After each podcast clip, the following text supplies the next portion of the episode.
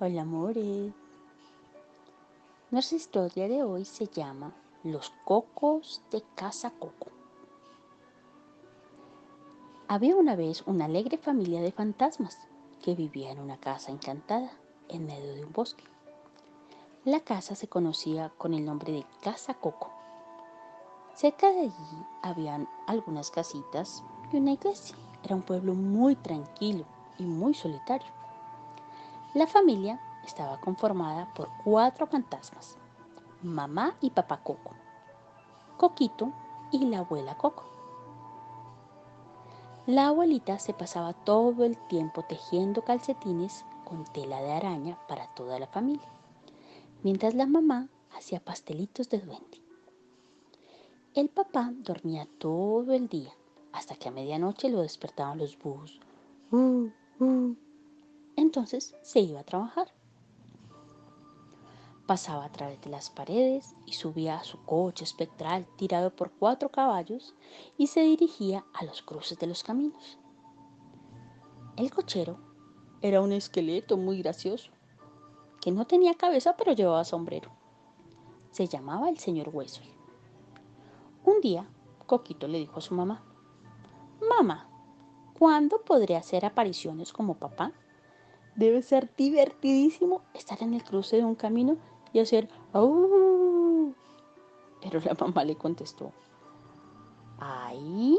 Aún eres muy pequeño, Nini. Ni siquiera sabes aullar bien. Ahora termina de comer el pastel de duendes y sea un buen fantasmita. En mis tiempos nadie salía a hacer apariciones hasta los 10 años, gruñó la abuela mientras seguía tejiendo montones y montones de calcetinas de tela de araña. Esa noche, Coquito se sentó frente al espejo de su habitación, con su gran camisón blanco, haciendo un gran esfuerzo para aullar como un fantasma. Pero solo logró emitir un débil, débil ¡au! Vaya, Creo que jamás llegaré a ser un fantasma de verdad. Voy a pedirle ayuda a mis amigos. Al día siguiente visitó a Ulises, el búho, que vivía en la torre de la iglesia. Mm, ya veo el problema que tienes, Coquito, dijo Ulises. A lo mejor te ayudaría oírme a mí aullar. Los búhos no aullamos. El sonido que hacemos se llama ulular. Iré esta noche a tu casa y probaremos. Y tú tratas de aullar y yo ululo. Luego, Coquito acudió a Karpov, el gato monstruoso, que era bueno, pero muy feo. Pero lo invitó a maullar. Cuenta conmigo, miau, dijo Karpov. Te veré esta noche. Es posible que mis maullidos te ayuden.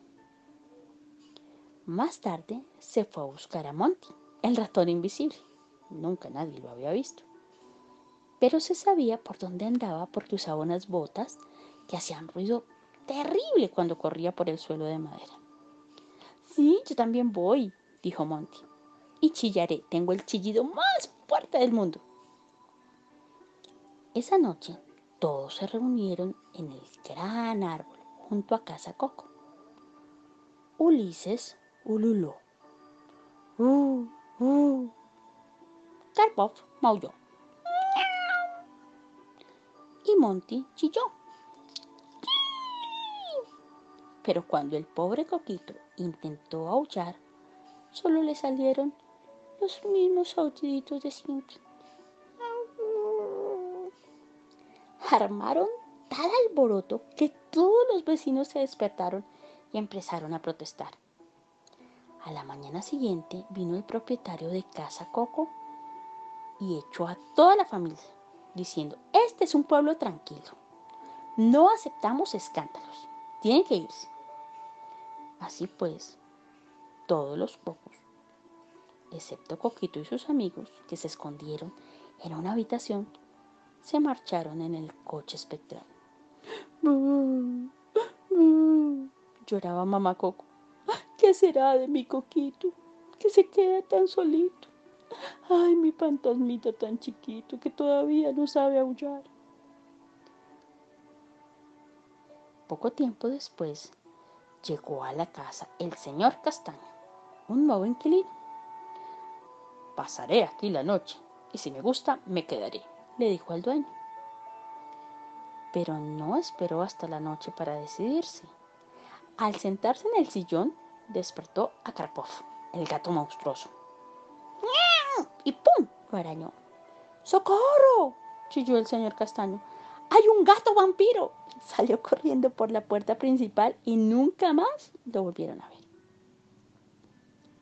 Al día siguiente, el dueño trajo a dos viejitos, el señor y la señora Pérez.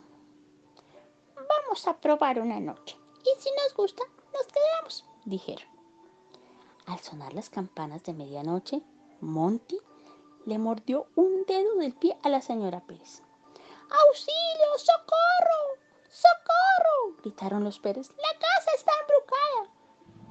Salieron corriendo en camisón y nunca nadie los volvió a ver. El día siguiente llegó a Casa Coco un hombre muy gordo llamado Inflón. Haré la prueba y dormiré aquí esta noche, dijo el señor Inflón. Si me gusta, me quedaré. Esa noche, el tal señor Inflón se fue a dormir. Pronto comenzó a roncar.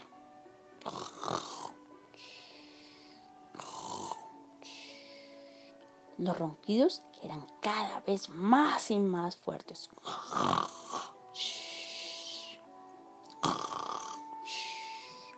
Hasta que hicieron temblar toda la casa. El pobre Coquito y sus amigos estaban muy enojados, tanto que decidieron despertarlo. Primero lo pincharon, después le hicieron cosquillas en los pies.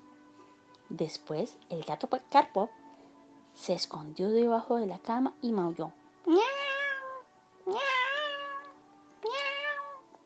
Mientras el ratón Monty saltaba por toda la cobija con sus botas, pero el señor Inflón seguía roncando.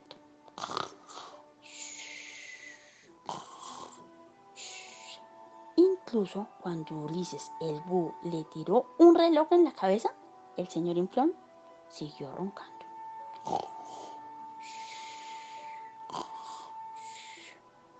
Justo en ese momento llegaron dos amigos muy queridos de Coquito, Martín y Miguel, los dos murciélagos, que vivían en el campanario de la iglesia. Le tiraron de la barba y del pelo al señor Inflón y le enredaron el pelo pero ni con eso lo desportaron. Al final, Coquito decidió ir al botiquín a buscar un poco de espadadrapo para ponérselo en la boca. Allí encontró una caja de píldoras donde se podía leer. Gritomicina, con letra más pequeñita debajo podía. Para fantasmas roncos, tómese una cada vez.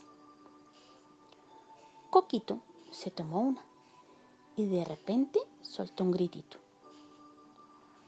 Al tomar otra, pudo gritar casi como un fantasma grande. Y cuando tomó la, tercera y abrió la boca, aulló con todas sus fuerzas al oído del señor Influo. ¡Bú! El aullido más fuerte jamás oído en Casa Coco.